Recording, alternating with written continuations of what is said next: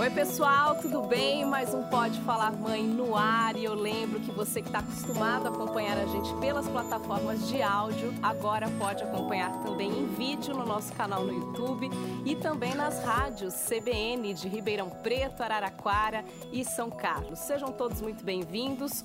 O nosso tema hoje é a gravidez tardia. Apesar de cada vez mais comum, é um assunto que ainda carrega muitos tabus, várias dúvidas, por isso Vamos engatar nesse bate-papo aqui para trazer todos os detalhes para vocês. Então, para essa conversa, eu conto com a presença da doutora Elaine Milanês. Ela é professora da Faculdade de Ciências Médicas da Unicamp, diretora da Divisão de Obstetrícia do CAISM, que é o Centro de Atenção Integral à Saúde da Mulher, também da Unicamp. Obrigada pela presença, Bom viu, dia. Elaine? Eu que agradeço. Elaine, vamos começar com o básico, né? A partir de que idade é considerada uma gravidez tardia? É, de uma maneira geral, a partir dos 40 anos, né, que o risco se torna mais significativo.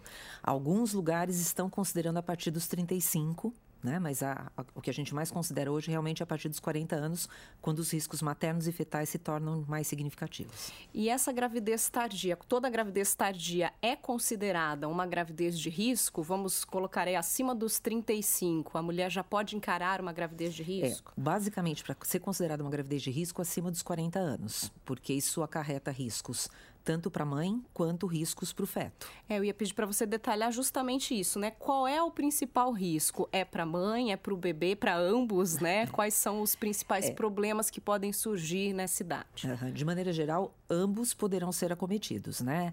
Para uma mulher acima dos 40 anos, quando a gente compara com mulheres que engravidam abaixo dos 35, você aumenta em quase cinco vezes a chance dessa paciente apresentar diabetes gestacional, que é o diabetes induzido pela gravidez, e a hipertensão induzida pela gestação, que é a pré-eclâmpsia. Então, do ponto de vista materno, esses são os dois grandes riscos para a paciente, né, para a gestante. Por mais que essa mulher não tenha nenhum histórico, nenhum outro problema de saúde ou relacionado a esses que você é, citou. Óbvio, para essas mulheres que já têm uma comorbidade prévia, que já tem algum risco prévio, você incrementa ainda mais o, o quanto essa paciente vai apresentar de risco aumentado durante a gestação. Mas, de maneira geral, mesmo que você pegue uma mulher rígida, saudável, ela, em comparação a uma outra mulher de mesmo mesmo biotipo, abaixo dos 35, apresenta um risco 3 a 5 vezes maior. Neste caso, ela tem que seguir um pré-natal diferente, os exames feitos ao longo da gravidez uhum. são mais detalhados, como que funciona? É, do ponto de vista materno, a gente tem uma grande preocupação com a questão do aparecimento da pré-eclâmpsia. Então, nós temos estratégias medicamentosas hoje, né, farmacológicas, em que a gente utiliza aspirina e carbonato de cálcio de rotina nesse grupo populacional para reduzir o risco de vir apresentar uma hipertensão induzida pela gestação. E em relação ao diabetes, a gente rastreia mais de perto, com exames mais detalhados, com curva glicêmica e, obviamente, estimulando essa paciente a fazer dieta, atividade física, para minimizar esse risco ao longo da gestação. Vou pedir para você explicar também um pouquinho para quem não tem familiaridade aí com o termo que seria né, a pré-eclâmpsia. Então, a pré-eclâmpsia é uma, é uma disfunção da placenta que faz com que essa paciente desencadeie um fenômeno generalizado de constricção do vaso. Então, é um vasoespasmo. Esse vasoespasmo, a principal maneira clínica que ele se apresenta é pela hipertensão, mas ele traz outros comemorativos em vários órgãos. Então, a pré-eclâmpsia é uma doença sistêmica grave, é a principal causa de morte materna nesse país. Né, e no mundo. É e um pico de hipertensão? É, é uma hipertensão que se desenvolve ao longo da gestação e que, dependendo da gravidade, pode acarretar risco de vida para o feto e para a mãe. Certo. Pode né? trazer também, de repente, um parto prematuro? Normalmente, assim, de uma maneira geral, aumenta de maneira significativa a necessidade do que a gente chama de prematuridade terapêutica, que é você ter que interromper a gestação porque a mãe está apresentando um quadro grave ou porque o feto está apresentando um ambiente intrauterino inadequado para o seu crescimento. Agora, quando a gente fala dos riscos para o bebê, né, eu acho que um dos principais, uma das principais preocupações das mães que deixam para engravidar mais tarde seriam os problemas cromossômicos, uhum. né? O mais comum, acredito que seja a síndrome de Down. Essa mãe com mais idade tem mais chances de ter um filho com Sim. um problema cromossômico. Sim, com certeza. A, a mulher, quando ela é engravida, ela está usando o óvulo que já nasceu com ela. Então, todos os gametas femininos eles vão envelhecendo ao longo da vida dessa paciente. Então, ao você, você ao engravidar aos 40 anos, você está trazendo um óvulo que tem 40 anos de idade. E na hora que acontece a fecundação, as quebras cromossômicas podem ocorrer de maneira inadequada. Então, a, a mais conhecida é a síndrome de Down, mas existem outras trissomias também, né? A síndrome de Edwards, de Patal, que são trissomias de cromossomo 18 e 13, e eventualmente outras quebras cromossômicas inadequadas também. Então, uma mulher mais jovem jovem, ela tem um risco, por exemplo, se você pegar uma mulher aos 25 anos, o risco é de aproximadamente uma em mil de apresentar um bebê com síndrome de Down. Se você pegar aos 40 anos, é uma em cada 80 gestantes. Nossa, então, esse risco é bastante significativo. Entendi, muita diferença. Isso sem falar também na questão da fertilidade, né, Elaine? A fertilidade já foi, inclusive, tema aqui uhum. de um dos nossos episódios do podcast. Eu lembro que, na ocasião, conversando com um especialista, ele deu um exemplo que me marcou bastante, né? Que ele disse que aos 25 anos é melhor você engravidar que aos 26. Aos 26, melhor que aos 27. Mas aos 35 é muito melhor que 36. E aos 36, muito melhor que 37. E assim por diante. Quer dizer, a partir partir dos 35 também tem uma queda grande na questão da fertilidade, né? A mulher pode encarar mais dificuldades para engravidar, de fato, Sim, né? com certeza. A queda é progressiva ao longo de toda a vida reprodutiva da mulher, mas ela se intensifica a partir da terceira década de vida.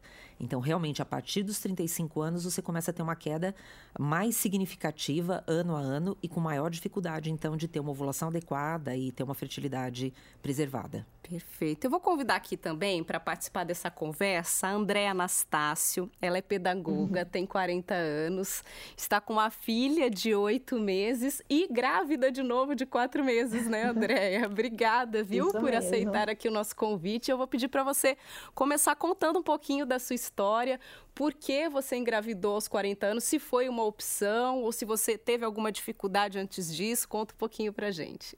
Ah, obrigada. Eu que agradeço o convite de poder estar aqui com vocês. É, realmente, a minha gravidez, a minha primeira gravidez, foi uma gravidez tardia. Foi uma opção minha de, de vida mesmo. É, eu acreditava que para ter um filho eu precisava constituir uma família, ter um companheiro. E para mim só foi possível na idade próxima aos 40 anos. Então eu acabei engravidando é, um pouco mais tarde. É, sabia, lógico, né, dos riscos todos que essa gravidez podia me trazer, mas eu tinha a doutora Elaine para me orientar e para cuidar de mim durante toda essa gestação. E você teve tive... dificuldades para engravidar ou não? Eu não tinha feito reserva, é, não tinha feito congelamento, né, de óvulos. E aconteceu assim, bem rapidinho. Eu desde que eu tomei a decisão de realmente querer ter um filho, eu fiz alguns exames de laboratório e rapidamente já já já estava grávida. Foi sortuda, né? Vamos dizer. É. Interrompendo um pouquinho aí, André, dessa história, vou aproveitar que ela citou a questão do congelamento de óvulos, né, Elaine? Que é uma uhum. coisa hoje muito comentada, né? A gente uhum. sabe que é muito mais comum hoje em dia a mulher deixar realmente para engravidar uhum. depois dos 35 até perto dos 40 anos. Essa questão do congelamento de óvulos, como que funciona? Ela é indicada? É, qual a mulher, como a mulher deve procurar isso? Em qual idade? É, a, a, obviamente porque a fertilidade reduz ao longo da vida, né? Quanto mais precoce ela tomar essa decisão, será melhor. Geralmente o que a gente vê, a grande maioria das mulheres ao redor dos 35, entre 35 e 40 anos, acabam tomando essa decisão, quando ainda não conseguiram ter uma estabilidade num relacionamento estável, com um companheiro, ou enfim, está com algum problema de vida e está com receio de deixar postergar e acabar engravidando acima dos 40 com os riscos associados. Então é óbvio que ela faz, se ela congela um óvulo de 35, ela congela nesse nível o risco dela de ter alteração cromossômica.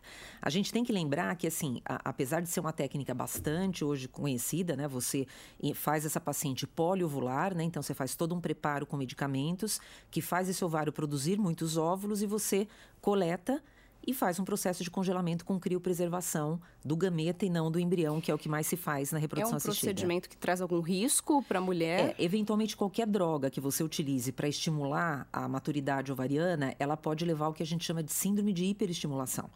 Então, às vezes a gente vê pessoas jovens fazendo essas tentativas e de repente fazem 30 óvulos e isso acaba gerando algumas complicações que a síndrome de hiperestimulação ela faz uh, secretar muito líquido no abdômen, no pulmão, entendeu? Em casos graves pode levar até necessidade de intervenção de internação em UTI e tudo, mas é uma minoria que acontece. Geralmente os bons, as boas clínicas têm protocolos bastante rigorosos para tentar prevenir a ocorrência da síndrome de hiperestimulação ovariana. Sim, infelizmente a gente sabe também que não é uma coisa muito acessível, né, para é, qualquer um. Sim. Hoje em dia o, o, custo disso não é barato. E também tem a questão, uma outra dúvida que fica aqui para mim é o óvulo vai ser congelado, então, como você disse, né, você garante ali a juventude, entre aspas, daquele óvulo. Mas quando a mulher for usá-lo, vamos dizer assim, é, o corpo dela também não tem que estar preparado para essa gestação, né? Até que ponto também isso interfere, Elaine? O é. corpo de uma mulher de 40 anos é muito diferente também quando a gente fala ali da faixa dos 30, né? Não, sem dúvida. É, nós tínhamos um professor emérito da faculdade, fundador do nosso departamento, que ele dizia: se eu tivesse que orientar uma mulher do melhor momento para ela engravidar, eu diria que é aos 18 anos. Entendeu? Então é óbvio que quanto mais jovem, você tem menos repercussões vasculares vasculares, menos processo de senescência, e isso melhora, obviamente, a qualidade da sua gravidez.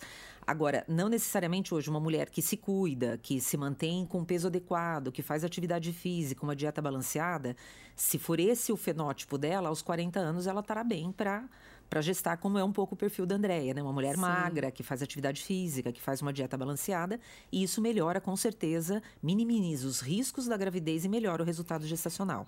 Agora, a gente não pode deixar de comentar também, Larissa, que é a questão que, por exemplo, o sucesso da fertilização assistida, ele não é 100%.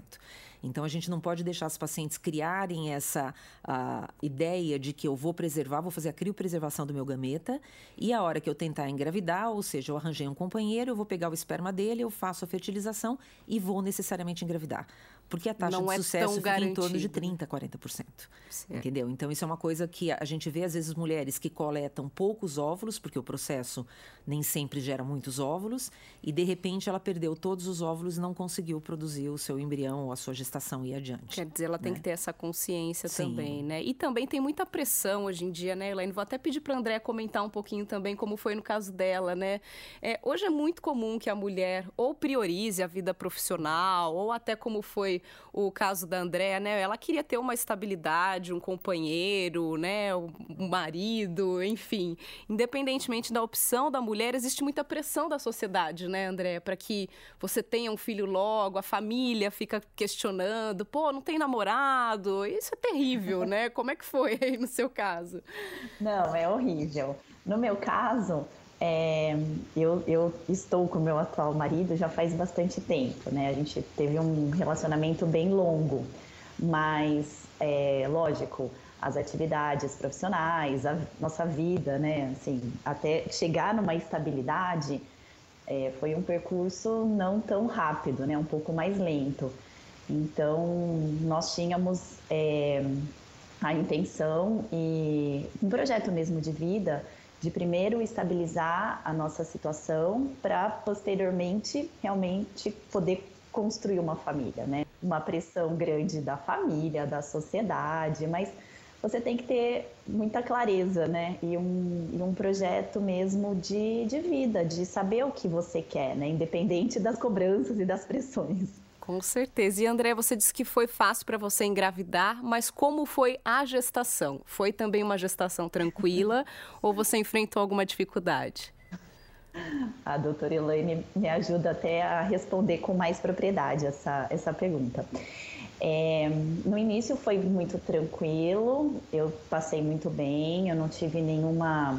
Não, não tive nenhum. Não, não fiquei enjoada, não tive aqueles sintomas que algumas mulheres sentem, né? Então eu estava muito disposta, trabalhando normal, fazendo todas as minhas atividades. Mas eu tive a minha placenta baixa, né? Uma, cham, acho que chamam de placenta prévia, né, doutora Elaine?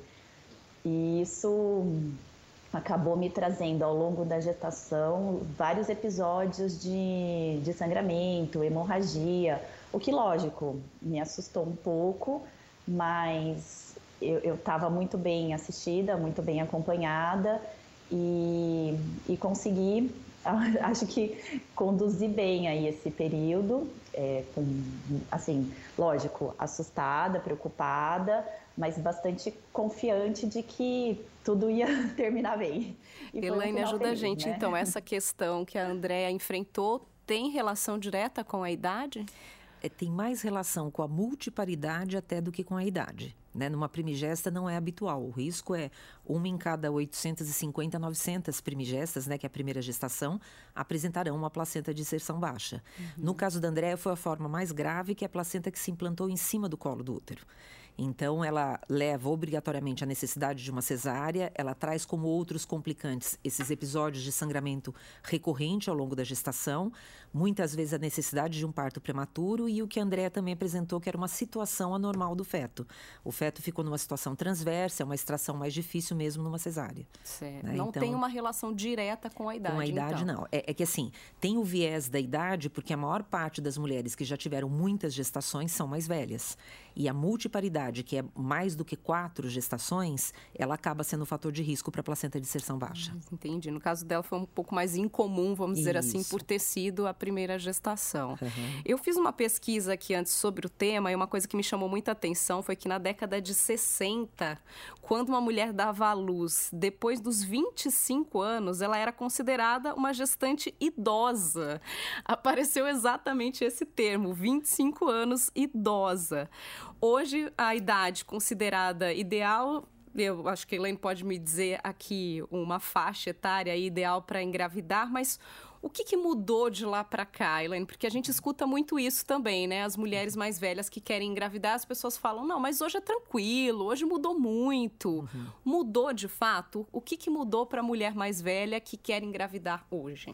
É, na realidade, os riscos eles continuam sendo os mesmos. O que acontece hoje é que a grande evolução da ultrassonografia obstétrica permitiu que a gente detectasse muito mais precocemente tanto as anomalias fetais quanto as alterações de desenvolvimento e de crescimento fetal. Então, hoje a mulher se sente mais confortável porque ela sabe que ela tem uma retaguarda de exames de imagem que, te, que possibilitam a ela descobrir precocemente, por exemplo, um bebê com uma anomalia cromossômica ou uma malformação, por exemplo, que também se torna um pouco mais frequente uhum. acima dos 45 e aumenta ainda mais com as técnicas de fertilização assistida. Ou seja, avançamos aí no tratamento, Isso, no controle. no diagnóstico precoce, no controle. Se você for olhar o, o desenvolvimento da ultrassonografia obstétrica, ele é relativamente recente, né? O, o exame de ultrassom obstétrico começou a partir do final da década de 70 ele teve um grande incremento no início dos anos 90. Então, é uma coisa relativamente para a medicina bastante nova. Então, hoje eu tenho um arcabouço de exames que me possibilita detectar precocemente alterações e fazer intervenções. A gente fala hoje que o pré-natal ele é muito mais prevenção de possíveis complicações do que, de fato, tratamento dessas complicações. Uhum. Né? A uhum. gente tenta lançar mão de estratégias que protejam essa mulher ou previnam que ela venha apresentar alguma intercorrência mais grave. Elaine, se a gente for desconsiderar todos esses fatores que são extremamente importantes, né, como ter um parceiro, ter estabilidade financeira, várias outras coisas que as mulheres levam em consideração, teria uma idade ideal para engravidar? Eu diria que com certeza abaixo dos 35.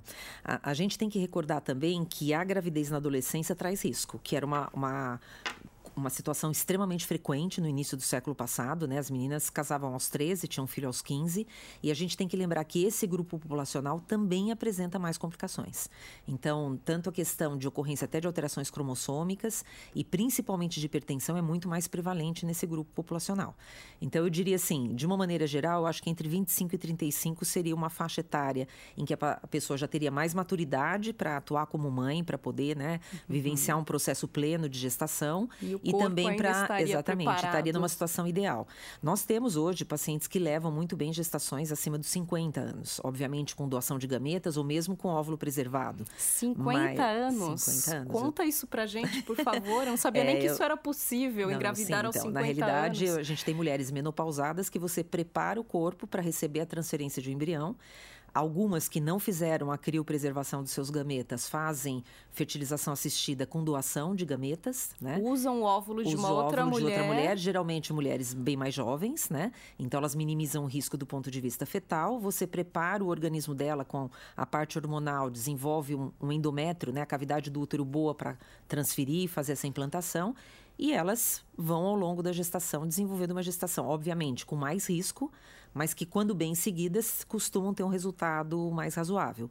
Nós já tivemos situações bastante intensas na faculdade, né, de uma engenheira angolana que engravidou 55, com diabetes, com hipertensão, teve um parto prematuro com Meu 26, Deus. acabou dando tudo certo no final desse bebê não ter sequela, mas poderia ter sido uma grande tragédia, né? Com certeza. Então eu falo que as mulheres, por um filho, elas são capazes de fazer qualquer Nossa, coisa. 50 anos para mim foi um choque. e agora falando de parto, Elaine, o parto também pode ser mais arriscado na faixa dos 40 anos? Normalmente, se você tem uma paciente bem preparada, magra, com uma, um bom nível de atividade física, isso não acarreta necessariamente o risco de fazer, por exemplo, uma cesárea, como muitos advogam, entendeu? Ela tem condição de passar por um processo de trabalho de parto e parto com um risco habitual, ou seja, similar ao de uma mulher de 35 anos. Perfeito. Né? Andréia, eu te interrompi na sua história, você contou da sua intercorrência aí, teve que ficar um período, então, de repouso, mas no final deu tudo certo, como foi o seu parto, como tá sua bebê? Ai, deu tudo super certo, foi lindo o parto, eu lógico, eu estava é, num lugar seguro, com uma equipe muito de muita qualidade, de muito profissionalismo, e ela nasceu muito bem, está é, desenvolvendo muito bem, e foi tão, tão lindo, né? Tão delicioso tudo isso, que agora já está chegando, logo, logo chega um, um segundo bebezinho aí. Não, eu ia falar isso, foi tão bom que você se animou e rapidinho já providenciou outra, né? Olha. Olha, foi, viu? Foi bem rapidinho, Larissa. É, acho que a, a, minha, a minha filha tinha seis meses quando eu detectei que estava gestante novamente. Então foi muito rápido. E foi programado. Você, mesmo tendo encarado toda essa dificuldade, você quis, fazia questão de um segundo filho. Sim, sim. Era, era, um, um era uma vontade, né? Eu, eu tinha uma vontade de, de ter mais de um filho, eu, sabe, eu tendo né, clareza da minha idade, de, todas as, de todos os problemas né, que a idade acaba trazendo na gestação. Eu estou me sentindo muito bem também, estou bem disposta. É, fisicamente, emocionalmente, está tudo bem tranquilo. Vou aproveitar também o exemplo da Andréa, Elaine, para perguntar. A gente escuta também muito as pessoas falarem que quando se trata de uma gravidez tardia, é arriscado quando é o primeiro filho quando é o segundo, nem tanto. Isso é mito ou é verdade? Isso é mito. Na realidade, qualquer mulher, seja o seu primeiro ou o seu décimo filho, se ela está gestante acima dos 40 anos, ela acarreta os riscos associados à sua faixa etária. Bom, para André, eu não vou nem perguntar se ela indica, porque ela já embalou aí, já está no segundo, né, André? Então, no seu caso, imagino que você indique com nota 10 aí. É, não, mas acho que é importante é, todas as mulheres, né, saberem exatamente dos riscos. Eu acho que se eu puder orientar a minha filha a talvez é, não repetir exatamente o, o que aconteceu comigo e puder evitar um pouquinho, né? Que acho que acaba trazendo benefícios para todo mundo. Perfeito. Oriente, mas não pressione, hein, Andréa? Lembre da não, pressão que não. você sofreu. sim, sim, sim. É isso mesmo. Obrigada, viu, pela sua participação. Obrigada por compartilhar sua história aqui com a gente. Boa sorte na segunda gestação. Que venha outro bebê lindo aí, cheia de saúde. Eu que agradeço. Muito obrigada. Obrigada também, viu, Elaine? Agradeço muito a presença aqui e por compartilhar tanta informação de qualidade com ah, a gente. Não, foi um prazer. Eu que agradeço a oportunidade. Bom, estamos terminando por aqui. Voltamos na semana que vem com um tema novinho para você. Lembro que esse podcast é produzido e editado com a ajuda da minha colega Luana Cesarini e que agora, além de nos acompanhar nas plataformas de áudio, você acompanha o nosso canal no YouTube, acompanha todos os detalhes dos nossos episódios no podefalarmãe.com.br, no arroba podefalar mãe no Instagram e também nos sites da CBN Ribeirão Preto, Araraquara e São Carlos. Semana que vem tem mais e a gente se vê. Beijos, até a próxima.